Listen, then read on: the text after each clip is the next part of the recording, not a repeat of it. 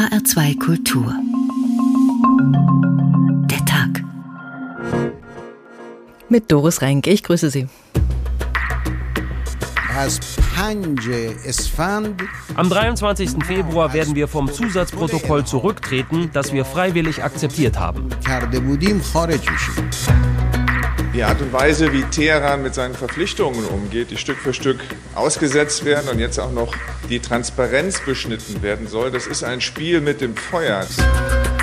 Biden sagt, dass Trumps Politik des maximalen Drucks maximal versagt hat. Aber er verfolgt die gleiche Politik. Er hat nichts daran geändert. Das Problem in den USA ist, egal unter welcher Regierung, sie sind geradezu süchtig nach Sanktionen, nach Druck und Tyrannei. US is addicted to bullying.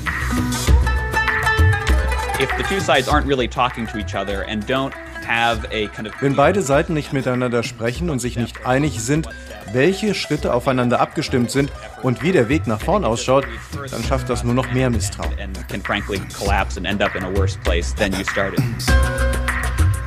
Ich werde mich zumindest dafür einsetzen, einen neuen Schwung in die Verhandlungen zu bringen. Jetzt geht es darum, die Schrittfolge zu vereinbaren und das ist wahrscheinlich noch ein diplomatischer Kraftakt. Im Atomabkommen hat die andere Seite Versprechungen gemacht. Ich sage eins, wir haben viele Versprechungen gehört, die in der Praxis immer wieder gebrochen wurden. Bloße Worte reichen nicht. Dieses Mal braucht es Taten. Wenn die Islamische Republik Iran sieht, dass die andere Seite handelt, werden wir das auch tun. Diese Partie läuft eigentlich schon seit 2002. Da kam heraus, dass der Iran Anlagen zur Anreicherung von Uran betreibt. Die Internationale Atomenergieorganisation der UNO befürchtete, dass der Iran eigene Atomwaffen anstrebte und verlangte regelmäßige Kontrollen dieses Atomprogramms. Auf feste Regeln einigte man sich dann aber erst 2015 im Atomabkommen. Der Iran sollte vor allem die Menge des angereicherten Urans nachprüfbar begrenzen. Dafür wurden schrittweise Sanktionen gegen das das Land aufgehoben. 2018 beschuldigte Trump die Iraner dann falsch zu spielen. Die USA verließen das Abkommen. Die Europäer, die nahöstlichen Nachbarstaaten und die IAEU blieben am Spieltisch. Der bedrängte Iran versuchte es mit Befreiungszügen. Immer wieder verstieß man demonstrativ gegen das Abkommen, was von der anderen Seite dann mit Drohungen oder immer härteren Sanktionen beantwortet wurde. Joe Biden hat angekündigt, nach seiner Wahl würde die USA dem Abkommen wieder beitreten. Wer sich davon aber einen Durchbruch in diesem Schachspiel erhofft hatte, wurde bisher enttäuscht. Zuletzt hat der Iran den Kontrolleuren der IAEO für drei Monate Zugang zu den Anlagen erlaubt, allerdings stark eingeschränkt. Vor weiteren Zugeständnissen verlangt das Land die Aufhebung aller Sanktionen. Revolutionsführer Khamenei spricht öffentlich davon, sehr viel mehr Uran anzureichern, als das Abkommen erlaubt. Da kommen Saudi-Arabien und Israel ins Spiel, die unbedingt verhindern wollen, dass Iran zur Atommacht wird. Folge könnte eine atomare Aufrüstungsspirale im Nahen Osten sein. Ab jetzt ist erstmal wieder die IAEO am Zug. Sie berät gerade über das weitere Vorgehen. Atomschach. Wie geht es weiter im Iran? So haben wir diesen Tag überschrieben. Der Iran hat die Zeit genutzt, die Donald Trump mit seinem strategisch wohl nicht zu Ende gedachten Zug geschaffen hat. Der Ausstieg der USA aus dem Atomabkommen hat dazu beigetragen, dass der Iran seine Urananreicherung aufgestockt hat. Die Zeit, die der Iran bräuchte, um eine Atombombe herzustellen, ist kürzer geworden. Die Kontrollen schwieriger. Karin Senz über die nächsten geplanten Züge. Teheran will sich Verhandlungsmasse schaffen, indem es sich vom internationalen Atomabkommen entfernt, Zug um Zug. Der neueste Schachzug dreht sich um die Überwachung durch die internationale Atomenergiebehörde IAEA e mit Sitz in Wien. Bis jetzt konnten ihre Inspekteure unangemeldet und unbegrenzt verschiedene Anlagen im Land kontrollieren. Das ist jetzt in dem Umfang nicht mehr möglich. Der Chef der IAEA, e Rafael Grossi, reist Ende Februar nach Teheran. Er will verhindern, dass seine Inspekteure keinen Einblick mehr ins iranische Atomprogramm haben. Es gelingt ihm nur teilweise, muss er nach seiner Rückreise nach Wien einräumen. Lassen Sie uns ehrlich sein, wir haben weniger Zugang. Trotzdem konnten wir das nötige Maß an Kontrollen und Überwachung sicherstellen und das im Rahmen einer technischen Vereinbarung. Technical. In der erreicht er einen Aufschub um drei Monate. Alle Inspekteure können demnach so lange noch im Land bleiben. Bis jetzt hatte die IAEA Zugriff auf Überwachungskameras, die in iranischen Anlagen installiert sind. Außenamtssprecher Said Khatib Sadeh erklärt, in den nächsten drei Monaten bleiben die Kameras zwar eingeschaltet, aber das Videomaterial wird nicht mehr an die Agentur übergeben. Es wird von der iranischen Atomenergieorganisation für die nächsten drei Monate aufbewahrt. Was mit der IAEA vereinbart wurde, steht im Einklang mit dem Gesetz, das das Parlament verabschiedet hat. Abgeordnete der Hardliner sehen das anders. Sie protestieren gestern im Parlament dagegen. Das Videomaterial soll je nach Lage in drei Monaten entweder Wien übergeben oder vernichtet werden, heißt es von der Nationalen Atomenergiebehörde. Grossi schafft es bei seinem Besuch noch nicht mal, den Status quo zu wahren. Er erklärt, hope, hope e meine Hoffnung, die Hoffnung der IAEA war, die Lage zu stabilisieren, die sehr instabil war. Ich denke, diese technische Vereinbarung hat das so weit erfüllt, dass politische Beratungen auf einer anderen Ebene stattfinden können. Am wichtigsten war praktisch einen Blindflug zu vermeiden. Trotzdem spricht er von einem guten Ergebnis. Teheran kann zufrieden sein. Experten sehen das internationale Atomabkommen dahinschmelzen. Dessen Ziel ist es, die Führung in Teheran davon abzuhalten, eine Atombombe zu bauen. Die beteuert immer wieder, gar nicht die Absicht zu haben. Bei Geheimdienstchef Mahmoud Alawi klingt das zuletzt etwas anders. Unsere Atomindustrie dient friedlichen Zwecken. In einem Dekret hat der oberste Führer erklärt, dass die Produktion von Atomwaffen unislamisch und verboten sei und wir deshalb dieses Ziel nicht verfolgen. Aber wenn eine Katze in die Enge getrieben wird, handelt sie nicht mehr wie eine freie Katze. Wenn der Iran in die Enge getrieben wird, dann kann man ihm auch keine Schuld geben, sondern denen, die ihn bedrohen. Unter normalen Umständen hat er keine Absichten oder Pläne in diese Richtung. Selbst iranische staatsnahe Medien kritisieren ihn dafür. Er sei gar nicht in der Position, sich so zu äußern. Möglicherweise ist das aber genau seine Rolle in der Strategie des Iran, den Druck auf den Westen durch solche Szenarien zu erhöhen und Rouhani die Rolle der ausgestreckten Hand in Richtung USA zu überlassen. Denn der will zum Atomabkommen zurück. Die USA müssten vorher nur alle Sanktionen aufheben. Man wolle Taten sehen, verlangt auch der oberste geistliche Führer Ayatollah Ali Khamenei immer wieder und macht Druck. Der Iran ist bei der Anreicherung von Uran nicht auf das Niveau von 20 Prozent begrenzt. Wir werden es erhöhen, wenn es nötig ist. Zum Beispiel für einen nuklearen Antrieb oder andere Arbeiten könnten wir auf 60 Prozent hochgehen. Wenn es den Bedarf gibt, werden wir handeln. Es sieht also so aus, als würde der Iran schon den nächsten Schachzug vorbereiten. In welcher Situation der Iran gerade ist, was von der Islamischen Republik zu erwarten ist, dazu kann uns der Iran-Experte und Islamwissenschaftler Dr. Wilfried Buchter Einblicke geben. Guten Tag, Herr Dr. Buchter. Guten Tag, Frau Renk. Wir haben im Beitrag gehört, dass der Geheimdienstchef von der Katze, die in die Enge getrieben wird, gesprochen hat. Eigentlich sei es ja unislamisch, Massenvernichtungswaffen zu besitzen. Wie sind solche Aussagen einzuschätzen?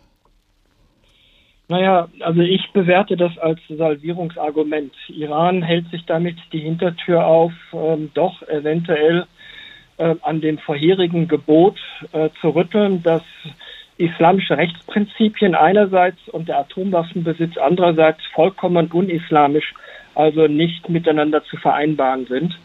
Und äh, das beruht ja auf die von Ihnen schon vorhin äh, im Vorspann erwähnte Fatwa, das Rechtsgutachten, das Ayatollah Khamenei 2003 zum Thema Atomwaffenbesitz Irans äh, gegeben hat, indem er sagte, Massenvernichtungswaffen inklusive Atomwaffen sind mit dem Islam nicht vereinbar, weil sie auch das Leben Unschuldiger gefährden könnten im Falle der Einsätze, also des Einsetzens dieser Waffen. Mhm. Nun aber behauptet ich glaube, der, ja. ich glaube aber, dass vorhin auch, was da gesagt wurde im Vorspann, richtig ist. Ähm, Iran versucht jetzt, ähm, den Druck zu erhöhen, indem es andeutet, es sei doch bereit, äh, möglicherweise Atomwaffen anzustreben und sei sogar gerechtfertigt in dieser Position, weil es gar keine andere Wahl hat. Iran behauptet ja, äh, es würde das Atomprogramm nur für friedliche Zwecke nutzen. Nun ist äh, der Iran ein großer Öllieferant und Gasvorkommen hat er auch reichlich. Wie sehr ist der Iran denn für seine Energieversorgung auf Atomkraft angewiesen? Überhaupt nicht. Äh, Iran ist äh, in puncto Reserven an äh, Erdöl, an Rohöl an vierter Stelle auf der Welt und im Bereich ähm, der Erdgasvorkommen steht Iran an zweiter Stelle. Bisher werden über 95 Prozent ähm, des Stroms in den iranischen Stromkraftwerken für die Versorgung der Bevölkerung durch Verbrennung von Erdgas ähm, produziert. Also man braucht die Atomenergie gar nicht.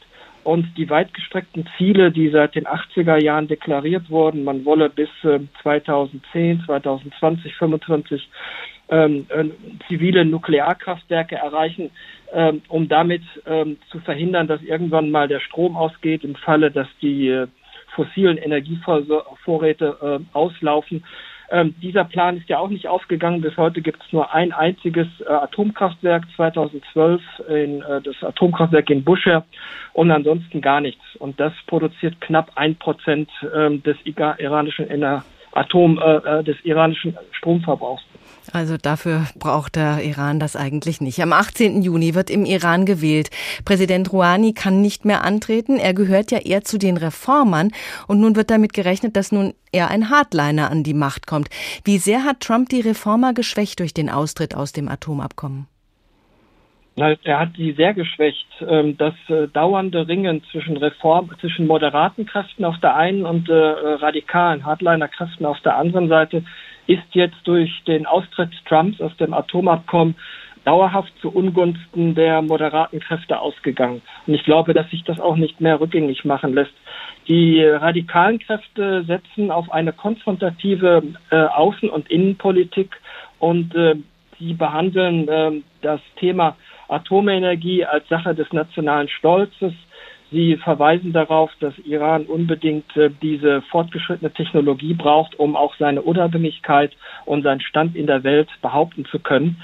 Und ich glaube, dass da sehr, sehr wenig Entgegenkommen ähm, äh, aufkommen wird von Seiten der Iraner, wenn wir erstmal wieder einen radikalen also Hardliner-Präsidenten im Präsidentenamt haben. Hm. Wie ist denn die aktuelle Situation der Bevölkerung? Man hört, dass etwa die Hälfte der Iraner unterhalb der Armutsgrenze lebt. Die Inflation liegt bei rund 45 Prozent. Was heißt das für die iranische Gesellschaft? Also die iranische Gesellschaft wird quasi äh, als Geisel genommen in diesem äh, Kampf zwischen der iranischen Machtelite einerseits und dem westlichen Au Ausland andererseits. Und sie sind die Leidtragenden. Also nach meinen Informationen sind die meisten Iraner gar nicht mehr an der Atomfrage interessiert, sondern nur noch ähm, daran interessiert, das alltägliche harte äh, Leben zu überstehen, den Kampf um äh, Jobs, den Kampf um Lebensmittel, um Medizinversorgung und äh, sie sind überdrüssig äh, dieses Streits, sind aber im Grunde genommen un, äh, ja, äh, äh unfähig, äh, etwas ähm, äh, zur Linderung dieser Situation zu tun, weil alle Wahlen mehr oder minder durch vorselektierte Kandidaten manipuliert und gefälscht werden. Das heißt, eine Oppositionsbewegung ist eigentlich im Keim erstickt. Da ist gar nichts mehr übrig von der grünen Revolution, die es ja mal gab. Nein, davon ist kaum mehr was äh, vorhanden. Was wir jetzt haben, ist ein unorganisierter, breiter äh, Widerstand von verarmten Bevölkerungsschichten, so wie 2019. Wenn es dann zu landesweiten Revolten kommt, zeigt das Regime auch sein wahres Gesicht, nämlich das äh, repressive, diktatorische Gesicht und schlägt es mit aller Brutalität nieder. Man darf also nicht töricht, naiv und äh, äh, gutgläubig sein. Iran hat 2019 bewiesen, dass es äh, bei Revolten im Inneren brutal zusammen zuschlägt und hat über 1500 äh, friedliche Demonstranten getötet. Dr. Wilfried Buchter, Iran-Experte und Islamwissenschaftler mit Einblicken in den Iran. Atomschach, wie geht es weiter im Iran? HR2 der Tag. So haben wir die Sendung genannt und haben dazu passend Auszüge aus der Schachnovelle von Stefan Zweig ausgewählt. Wir beginnen ziemlich weit hinten in der Geschichte. Es geht da um Dr. B., einen Mann, der lange in Isolationshaft gesessen hatte. Die einzige geistige einzige Abwechslung war ein Schachbuch, das er sich bei einem Verhör einstecken konnte. Schach hat seinen Geist lebendig gehalten, aber die lange Isolation hat doch zu einer Persönlichkeitsstörung geführt. Jahre später hat dieser Dr. B. Gelegenheit, gegen den Schachweltmeister Centovic zu spielen und da flammt die alte Schachvergiftung wieder auf. Darf ich Sie bitten, nicht zu trommeln? Es stört mich. Ich kann so nicht spielen. Ha! lachte Dr. B. kurz. Das sieht man. Centovics Stirn wurde rot. Was wollen Sie damit sagen? fragte er scharf und böse. Dr. B. lachte abermals knapp und boshaft. Hm, nichts, nur dass Sie offenbar sehr nervös sind. Centovic schwieg und beugte seinen Kopf nieder. Erst nach sieben Minuten tat er den nächsten Zug, und in diesem tödlichen Tempo schleppte sich die Partie fort. Centovic versteinte gleichsam immer mehr.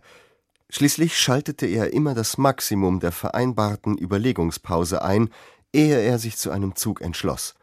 Mit einem stieren und fast irren Blick ins Leere vor sich starrend, murmelte er ununterbrochen unverständliche Worte vor sich hin. Entweder verlor er sich in endlosen Kombinationen, oder er arbeitete, dies war mein innerster Verdacht, sich ganz andere Partien aus, denn jedes Mal, wenn Centovic endlich gezogen hatte, musste man ihn aus seiner Geistesabwesenheit zurückmahnen. Dann brauchte er immer eine einzige Minute, um sich in der Situation wieder zurechtzufinden. Immer mehr beschlich mich der Verdacht, er habe eigentlich Centovic und uns alle längst vergessen in dieser kalten Form des Wahnsinns, der sich plötzlich in irgendeiner Heftigkeit entladen konnte. Und tatsächlich bei dem neunzehnten Zug brach die Krise aus. Kaum, dass Centovic seine Figur bewegt, stieß Dr. B. plötzlich ohne recht auf das Brett zu blicken seinen Läufer drei Felder vor und schrie derart laut, dass wir alle zusammenfuhren: Schach! Schach dem König! Schach dem König, später mehr aus der Schachnovelle. Seit über 40 Jahren hält sich die Islamische Republik Iran nun relativ stabil, was auch daran liegt, dass jegliche oppositionelle Aktivitäten auf brutale Weise unterdrückt werden.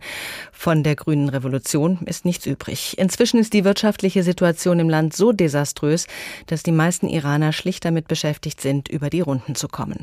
Präsident Rouhani kann nach zwei Amtszeiten nicht mehr antreten bei den nächsten Wahlen, bei denen die Kandidaten sorgfältig sorgfältig nach Regimetreue vorausgewählt sind.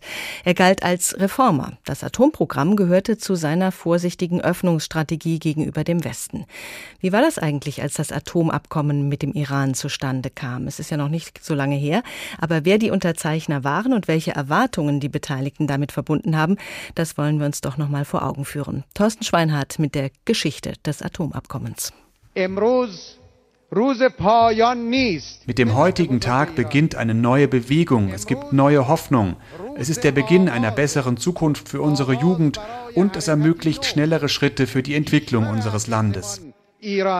Hassan Rouhani in Feierstimmung. Der Präsident der Islamischen Republik Iran lobte mit diesen Worten im Juli 2015 das soeben unterzeichnete Atomabkommen.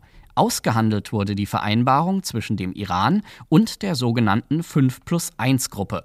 Sie besteht aus Deutschland sowie den fünf ständigen Mitgliedern im UN-Sicherheitsrat, also Russland, China, Frankreich, Großbritannien und den USA. Das Abkommen sollte den seit über einem Jahrzehnt schwelenden Atomstreit mit dem Iran beilegen. Der damalige US-Präsident Barack Obama sprach von einem Vertrag, für den es sich zu kämpfen lohne. Dieses Abkommen ist nicht nur die beste von allen Alternativen, es ist der strengste Vertrag über die Nichtverbreitung von Atomwaffen, der je ausgehandelt worden ist. Teheran verpflichtete sich, sein Atomprogramm stark einzuschränken und strenge Kontrollen durch internationale Inspektoren zuzulassen. Im Gegenzug wurden bestehende Wirtschaftssanktionen der UNO, der EU und der USA eingefroren. Scharf kritisiert wurde der Deal vor allem von Israel. Das Abkommen blockiere den Weg Irans zur Atombombe nicht, sondern es ebne den Weg dorthin, warf Israels Ministerpräsident Benjamin Netanyahu US-Präsident Obama vor. Und auch zu Hause teilten nicht alle Obamas Begeisterung. Kurz vor der Ratifizierung fielen dem demokratischen Präsidenten knapp 50 republikanische Senatoren in den Rücken. In einem offenen Brief an die Regierung in Teheran erklärten sie, schon der nächste US-Präsident könne das Atomabkommen wieder kippen durch einen Federstrich.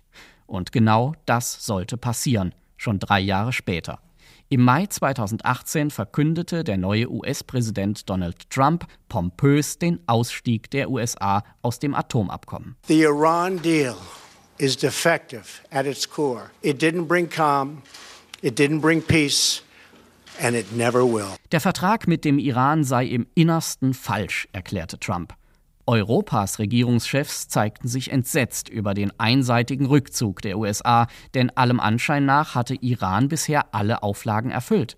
Bundeskanzlerin Merkel erklärte dazu: Dieses Abkommen ist sicherlich alles andere als ideal. Und trotzdem glaube ich, dass es nicht richtig ist, dass man ein solches Abkommen einseitig aufkündigt. Die EU versuchte zu retten, was noch zu retten war. Erfolglos. Der Iran begann, die Grenzen des Atomabkommens auszureizen und zu überdehnen, als Druckmittel auf die verbliebenen Verhandlungspartner und als Antwort auf die US-Sanktionen, die nach dem amerikanischen Ausstieg wieder in Kraft traten. Irans Außenminister Javad Zarif formulierte es so.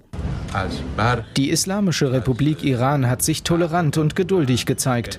Leider haben die Europäische Union und die anderen Mitglieder der internationalen Gemeinschaft nicht die Kraft, dem amerikanischen Druck Widerstand zu leisten. Deshalb mussten wir darüber nachdenken, ob es nicht angebracht ist, einige Vereinbarungen und freiwillige Verpflichtungen aus dem Atomabkommen auszusetzen. Schritt für Schritt setzte Iran Teile des Atomabkommens aus. Faktisch ist die ursprünglich ausgehandelte Vereinbarung inzwischen tot. Es wird auch auf die Rolle des neuen US-Präsidenten Joe Biden ankommen, ob dem Iran-Deal neues Leben eingehaucht werden kann. Darüber sprechen wir mit Giorgio Franceschini, Referent für Außen- und Sicherheitspolitik bei der Heinrich-Böll-Stiftung und auch Physiker. Guten Tag, Herr Franceschini. Guten Tag, Frau Renk. Dass Iran das Vertrauen in die USA verloren hat, das ist ja durchaus nachvollziehbar. Dem Atomdeal jetzt neues Leben einhauchen, unter welchen Voraussetzungen könnte das denn gelingen? Da reichen ja keine einfachen Wiederbelebungsmaßnahmen.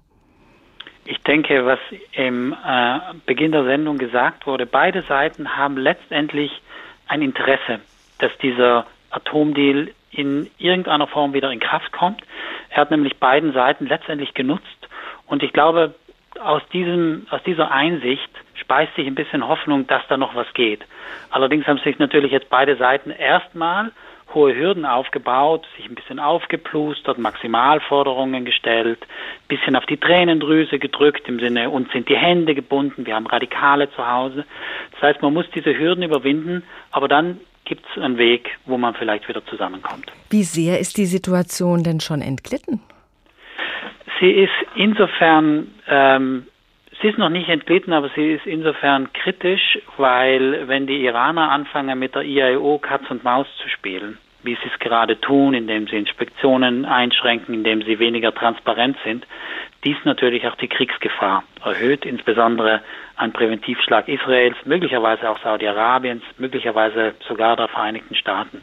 Das iranische Atomprogramm war immer sehr intransparent und sehr seltsam. Und wenn die internationale Gemeinschaft oder gewisse Staaten nicht sehen, dass es ähm, sagen wir mal, vertrauenserweckend ist, dann ist die militärische Option immer da.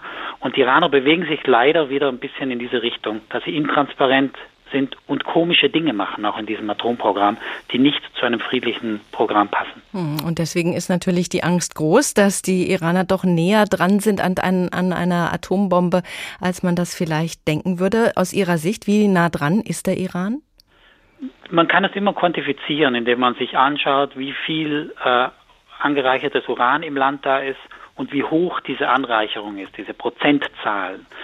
Und äh, während des Atomdeals galt immer, dass Iran weit über einem Jahr von einer hypothetischen Atombombe entfernt ist, weil die Anreicherungsmengen gering waren und weil die Anreicherungsgrade gering waren. Heute sagt man, es, sind es weniger als drei Monate.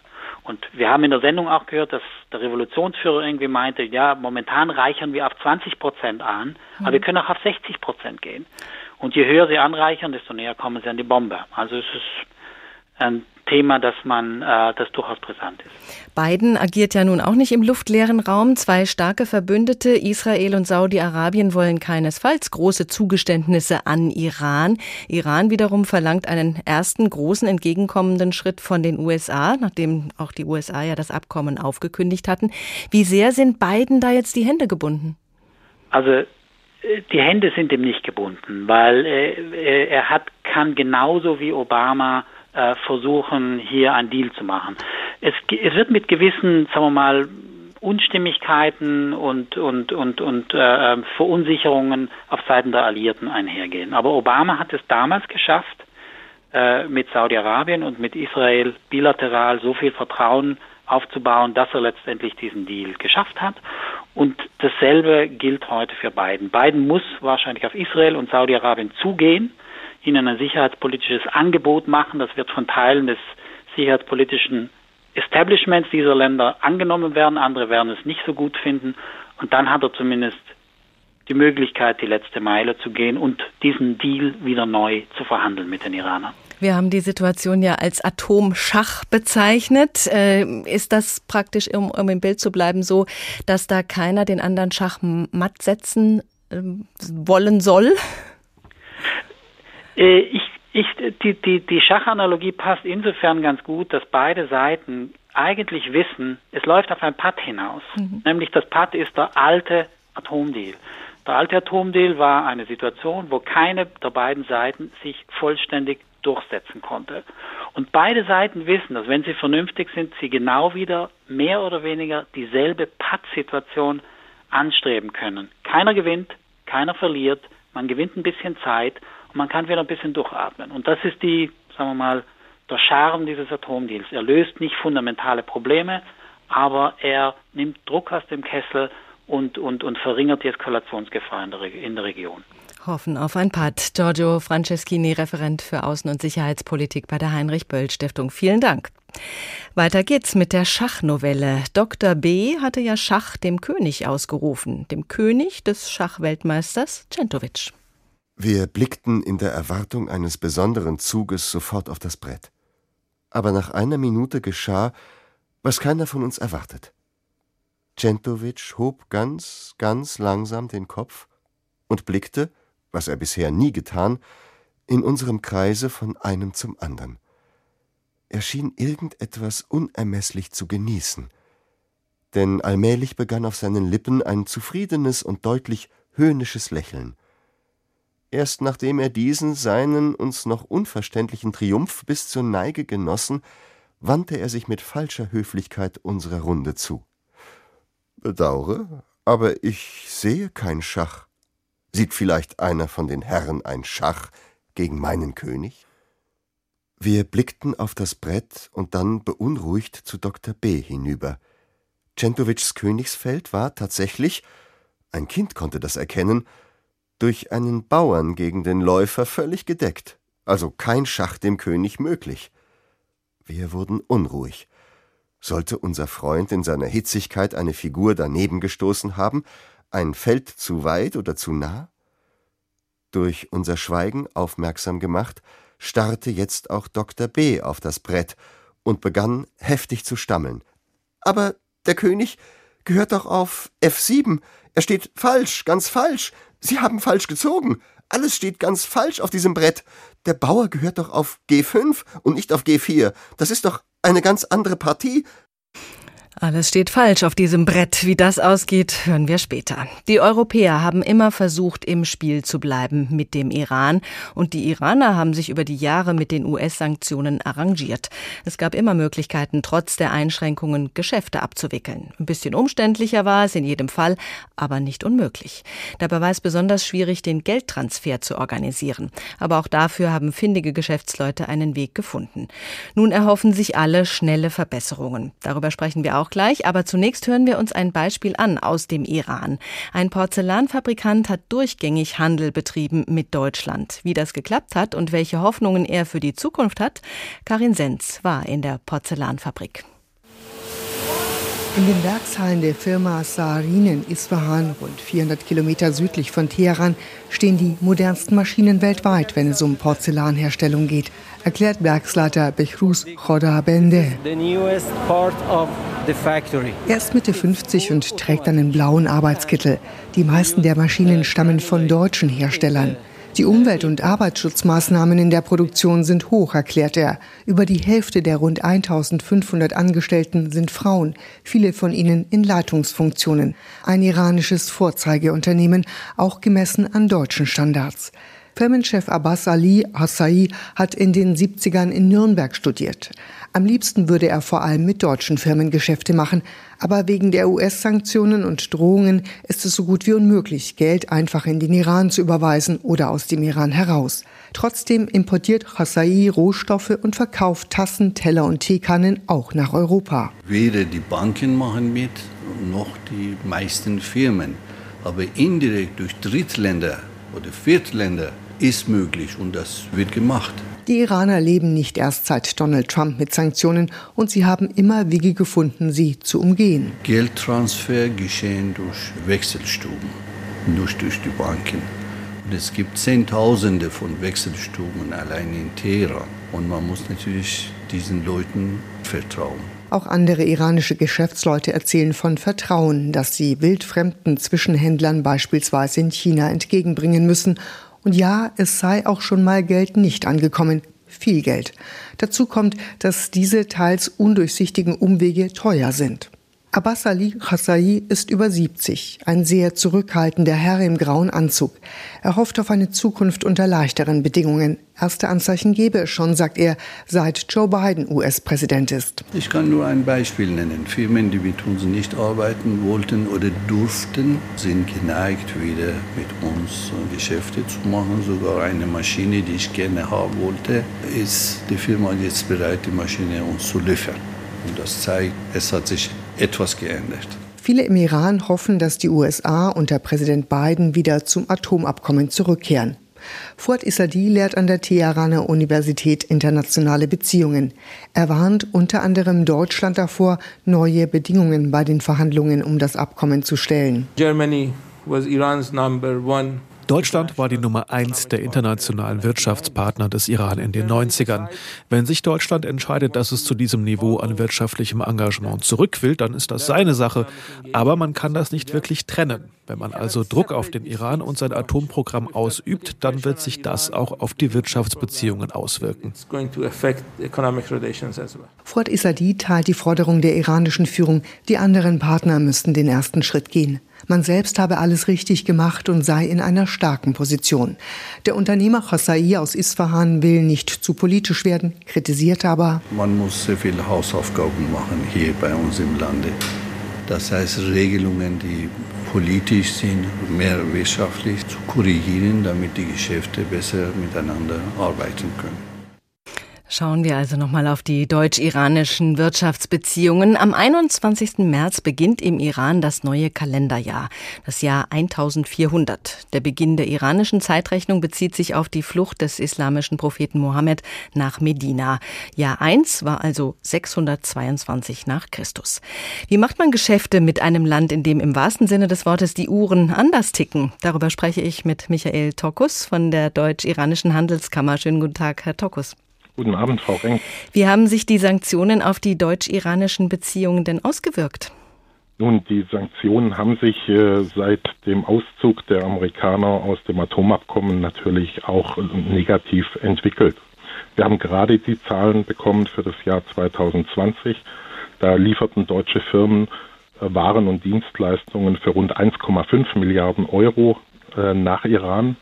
Äh, wenn Sie das Jahr 2017 mal als Vergleich nehmen, dort waren es noch über drei Milliarden. Mhm. Also ganz schön zurückgegangen, doch äh, obwohl man, wie wir gerade gehört haben, ja durchgängig Geschäfte gemacht hat. Wir haben immer Geschäfte mit dem Iran gemacht. Äh, der Iran ist ein Lieblingskind der deutschen Exportwirtschaft. Es gibt äh, deutsche Unternehmen, die seit mehr als 120 Jahren mit diesem Land arbeiten. Und Sie haben ja auch in dem Beitrag vorher von unseren iranischen Freunden gehört, wie sehr sie auf Deutschland und den deutschen Markt orientiert sind. Welche Unternehmen, welche deutschen Unternehmen stehen denn da jetzt in den Startlöchern, um wieder Geschäfte zu machen mit dem Iran? Nun, wir haben seit äh, der Wahl von Präsident Biden deutlich eine atmosphärische Verbesserung. Die Leute äh, sehen das Land wieder, wieder positiver. Äh, dennoch haben wir im Grunde drei äh, Hauptpunkte. An den faktischen US-Sanktionen hat sich bisher nichts verändert. Mhm. Und das bedeutet, Großunternehmen scheuen den iranischen Markt. Die Masse an Unternehmen aus Deutschland und auch aus Europa die heute mit dem Iran handelt, sind mittelständische Unternehmen. Der zweite Punkt, der genauso schwierig ist, ist, dass der Iran natürlich rund 70 Prozent seiner Deviseneinnahmen aus dem Öl bekommt. Das heißt, wir haben, spüren deutlich eine sehr enge Liquidität auf Seiten des Irans. Und der dritte Punkt ist tatsächlich hausgemacht in Deutschland und in Europa, weil es weder äh, von Brüssel noch von Berlin einen echten Schutz der deutschen Unternehmen gibt, die weiter am Iran-Handel festhalten. Es ist ja auch immer eine äh, Frage von Vertrauen, äh, wenn gute Handelsbeziehungen zustande kommen. Wie ist denn da das Verhältnis? Ist, ist das grundsätzlich ein verlässlicher Partner der Iran? Der Iran ist traditionell ein sehr verlässlicher Partner. Das heißt, auch selbst in Krisen, die wir durchaus auch hatten in den 90er Jahren, äh, Zahlungsengpässen und ähnliches, äh, iranische Unternehmen sind deutschen Unternehmen in quasi keinem Fall das Geld schuldig geblieben. Die Iraner äh, trauen den Deutschen äh, und ein Wort gilt da auch noch ein Wort. Wo Sie gerade Krisen ansprechen, wir sind ja mitten in der Pandemie. Äh, die Arbeitslosigkeit ist zum Beispiel sehr gestiegen im Iran dadurch. Spüren Sie Auswirkungen von Corona im Handel? Also wir spüren natürlich, dass alleine dadurch, dass keine persönlichen äh, Begegnungen mehr möglich äh, sind, ähm, alles etwas runtergefahren ist. Ähm, für die Iraner bedeuten diese US-Sanktionen, ne, wie wir das vorher auch schon gehört haben, starken eine starke Belastung einfach, weil die tagtäglichen Ausgaben, die sie haben, ansteigen und ansteigen ähm, und das Land sich schwer tut, so viel Öl zu verkaufen, um das auszugleichen. Wie sehen Sie jetzt in die Zukunft? Glauben Sie, dass sich das jetzt äh, nach und nach wieder zurechtruckeln wird oder sind Sie doch skeptisch und glauben, dass es jetzt Jahre dauert, bis wir wieder in, zu normaleren Beziehungen kommen? Also es wird sich, glaube ich, in den nächsten drei, vier Monaten sehr schnell entscheiden, äh, weil Mitte des Jahres gibt es wieder Wahlen im Iran und bis dahin muss im Grunde so ein neues Atomabkommen oder der Wiedereinstieg ins Atomabkommen abgeschlossen sein. Für uns bedeutet das ganz, ganz praktisch, äh, dass der Zahlungsverkehr erleichtert werden, werden muss und dass wir weitere Unterstützung äh, im Iran-Handel brauchen, dann sehen wir durchaus optimistisch in die Zukunft. Bereiten Sie sich auch darauf vor, dass das Atomabkommen nicht mehr zustande kommt? Selbst wenn das passieren würde, glaube ich, dass wir mit den 1,5 Milliarden jetzt äh, wirklich äh, an der Basis dessen sind, was der Iran äh, immer aus Deutschland äh, kaufen wird. Ähm, natürlich ist das kein Zustand, den wir oder die Mitgliedsunternehmen der Deutsch-Iranischen Handelskammer hier in Hamburg begrüßen würden. Das heißt, wir sehen durchaus positiv in die Zukunft, aber alle Seiten müssen sich jetzt wirklich auch zeitlich relativ schnell auf so einen Kompromiss einigen. Michael Tokus von der Deutsch-Iranischen Handelskammer. Herzlichen Dank. Schachspielen, das war die Rettung und das Verhängnis von Dr. B. in der Schachnovelle von Stefan Zweig. Die Rettung in der Isolationshaft, das Verhängnis, weil die Partien gegen sich selbst zu einer Persönlichkeitsstörung geführt haben. Nie mehr als eine Partie spielen, das war der Rat seines Arztes. Und wir sind jetzt mittendrin in der zweiten Partie. Da greift der Ich-Erzähler ein. Er stockte plötzlich. Ich hatte ihn heftig am Arm gepackt oder vielmehr ihn so hart in den Arm gekniffen, dass er selbst in seiner fiebrigen Verwirrtheit meinen Griff spüren musste. Er wandte sich um und starrte mich wie ein Traumwandler an. Was wollen Sie? Ich sagte nichts als Remember und fuhr ihm gleichzeitig mit dem Finger über die Narbe seiner Hand. Er folgte unwillkürlich meiner Bewegung, sein Auge starrte glasig auf den blutroten Strich. Dann begann er plötzlich zu zittern und ein Schauer lief über seinen ganzen Körper. Um Gottes Willen, flüsterte er mit blassen Lippen, habe ich etwas Unsinniges gesagt oder getan? Bin ich am Ende wieder. Nein, flüsterte ich leise, aber Sie müssen sofort die Partie abbrechen. Es ist höchste Zeit. Erinnern Sie sich, was der Arzt Ihnen gesagt. Dr. B. stand mit einem Ruck auf. Ich bitte um Entschuldigung für meinen dummen Irrtum, sagte er mit seiner alten, höflichen Stimme und verbeugte sich vor Centovic. Es ist natürlich purer Unsinn, was ich gesagt habe. Selbstverständlich bleibt es Ihre Partie. Dann wandte er sich zu uns. Auch die Herren muss ich um Entschuldigung bitten, aber ich hatte Sie gleich im Voraus gewarnt, Sie sollten von mir nicht zu viel erwarten. Verzeihen Sie die Blamage. Es war das letzte Mal, dass ich mich im Schach versucht habe. Er verbeugte sich und ging in der gleichen bescheidenen und geheimnisvollen Weise, mit der er zuerst erschienen. Nur ich wusste, warum dieser Mann nie mehr ein Schachbrett berühren würde. Als letzter erhob sich Centovic von seinem Sessel und warf noch einen Blick auf die halb beendete Partie. Schade, sagte er großmütig, der Angriff war gar nicht so übel disponiert. Für einen Dilettanten ist dieser Herr eigentlich ungewöhnlich begabt. Die letzte Partie. Das Schachspiel zwischen Iran und den USA ist noch lange nicht zu Ende. Atomschach. Wie geht's weiter im Iran? HR2 Kultur der Tag. Als nach Präsident Obama, der das Atomabkommen mit dem Iran ja zustande gebracht hat, Donald Trump gewählt wurde, da haben die Iraner mit großer Sorge auf das geblickt, was da auf sie zukommen könnte. Und so kam es dann ja auch. Deshalb sind viele jetzt erleichtert gewesen, als Joe Biden an die Macht kam. Was von der beiden Administration im Konflikt mit dem Iran zu erwarten ist und was das für das Atomabkommen bedeutet, das hat sich unser Washington-Korrespondent Thorsten Teichmann ein bisschen genauer angeschaut. Die US-Regierung sei enttäuscht, dass Iran informelle Gespräche abgesagt hat, erklärte ein Sprecher der Biden-Administration. Man sei aber weiter bereit zu einem Treffen, um zum Atomabkommen, abgekürzt JCPOA, zurückzukehren. Die USA seien offen für Diplomatie, hatte die Sprecherin im Weißen Haus Jen Psaki die US-Position vor einer Woche zusammengefasst. Aber wer macht den ersten Schritt?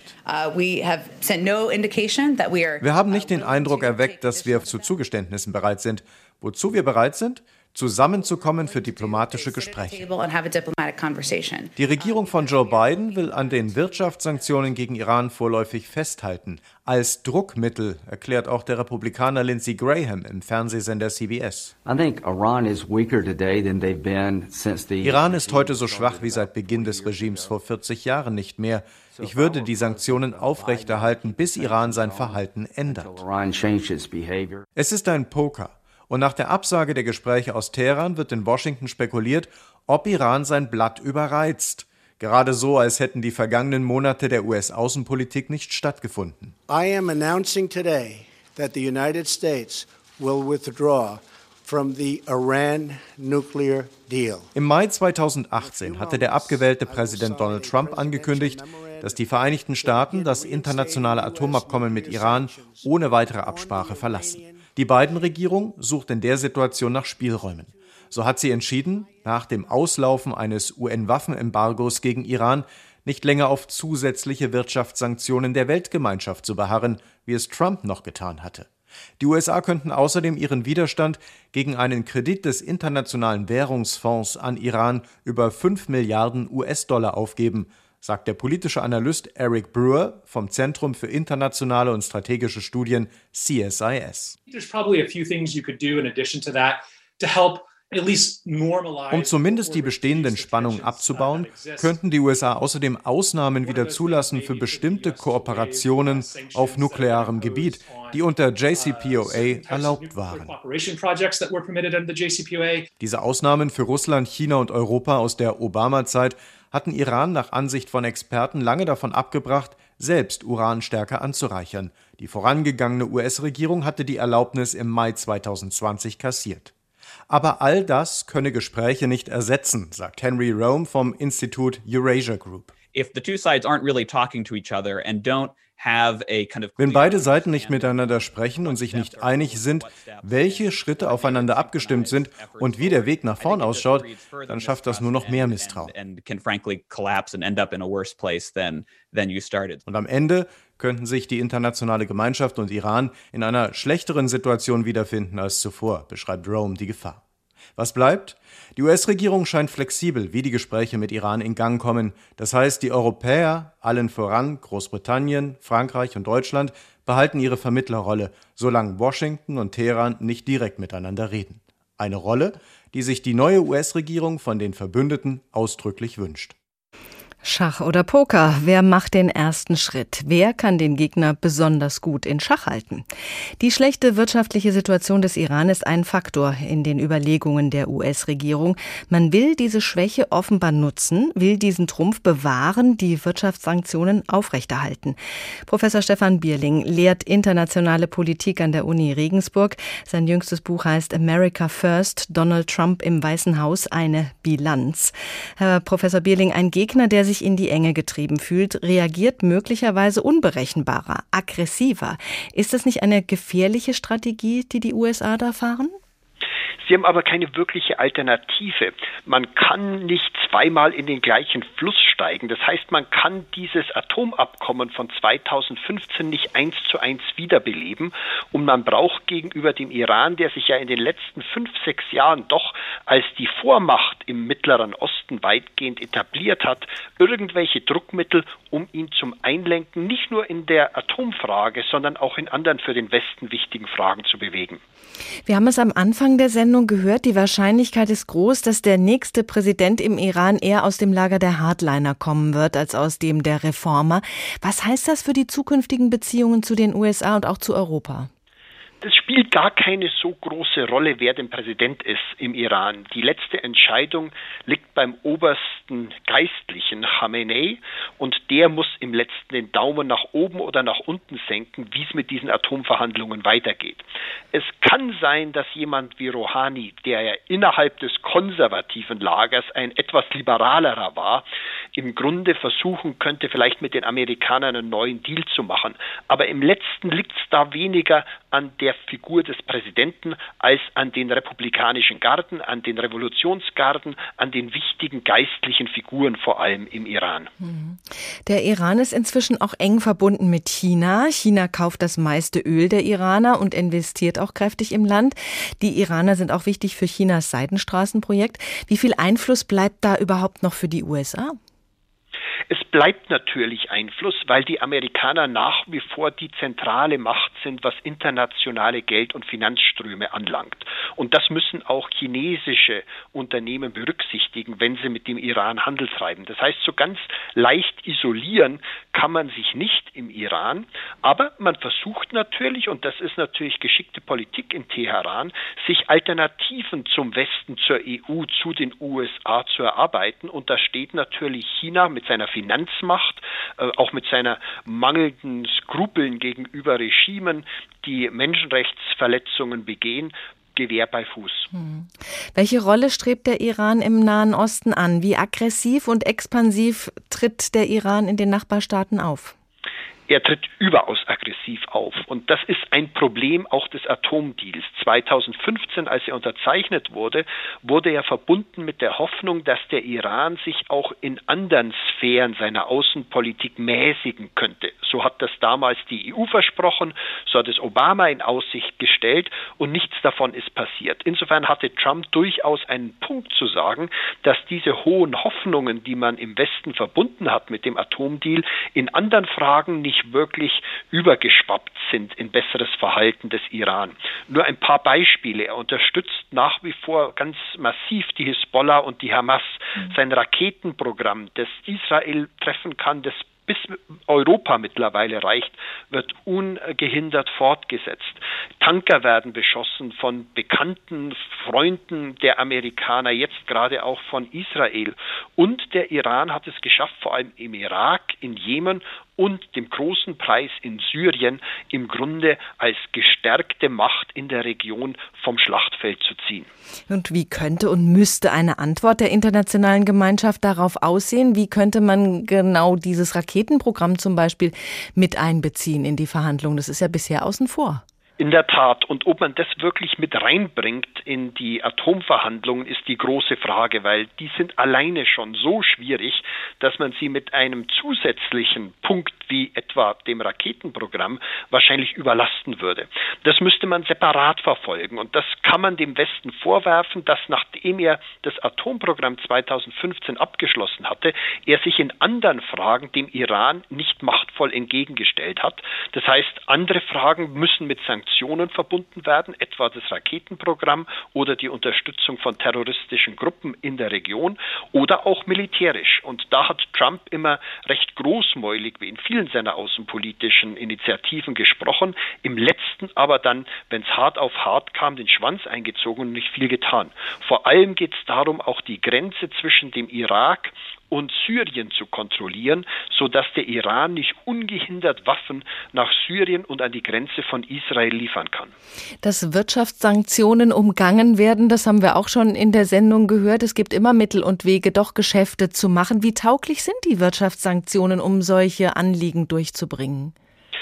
Sie sind insofern tauglich, vielleicht nicht um Anliegen durchzubringen. Darum geht es ja gar nicht immer primär. Und da ist ja Trump auch gescheitert, der mit seiner Politik des maximalen Drucks gegenüber Teheran nicht viel erreicht hat. Auch gegenüber anderen Ländern hat äh, Trump mit dieser Art von Strategie nicht viel erreicht.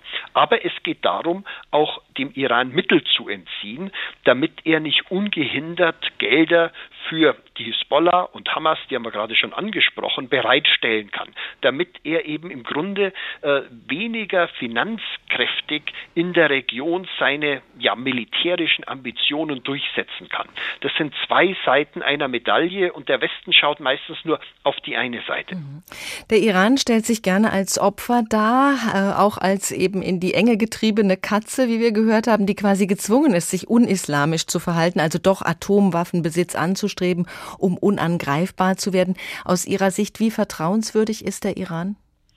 Der Iran ist in der Atomfrage bei dem Abkommen relativ vertrauenswürdig gewesen. Da haben die Inspektoren, die aus Wien dort immer wieder zu Untersuchungen hingeschickt werden, ihm keinen Vertragsbruch nachweisen können.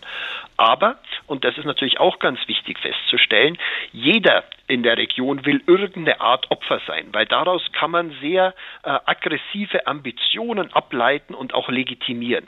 Das heißt, dieses Atomprogramm, das Iran jetzt sagt, sie müssen es zur Selbstverteidigung im Grunde durchziehen, das geht ja im Grunde zurück 30, 40 Jahre schon in Schadzeiten wurde mit dem Gedanken gespielt und dann in den Nullerjahren wurde das dann wirklich hochgefahren mit der Unterstützung, so glauben wir, Pakistans und zum Teil Nordkoreas, vor allem bei den Raketen.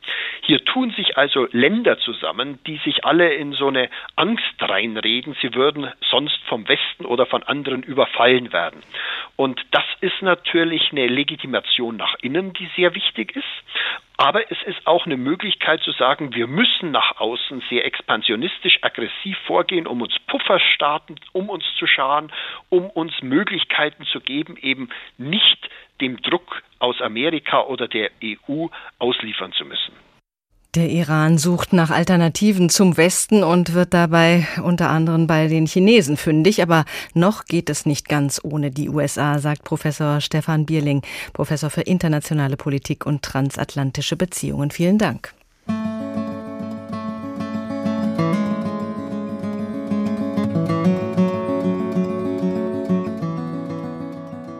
Atomschach. Wie geht's weiter im Iran? Mit dieser Frage haben wir uns heute beschäftigt. Nach den Präsidentschaftswahlen am 18. Juni im Iran wird man noch genauer wissen, wohin da die Reise geht.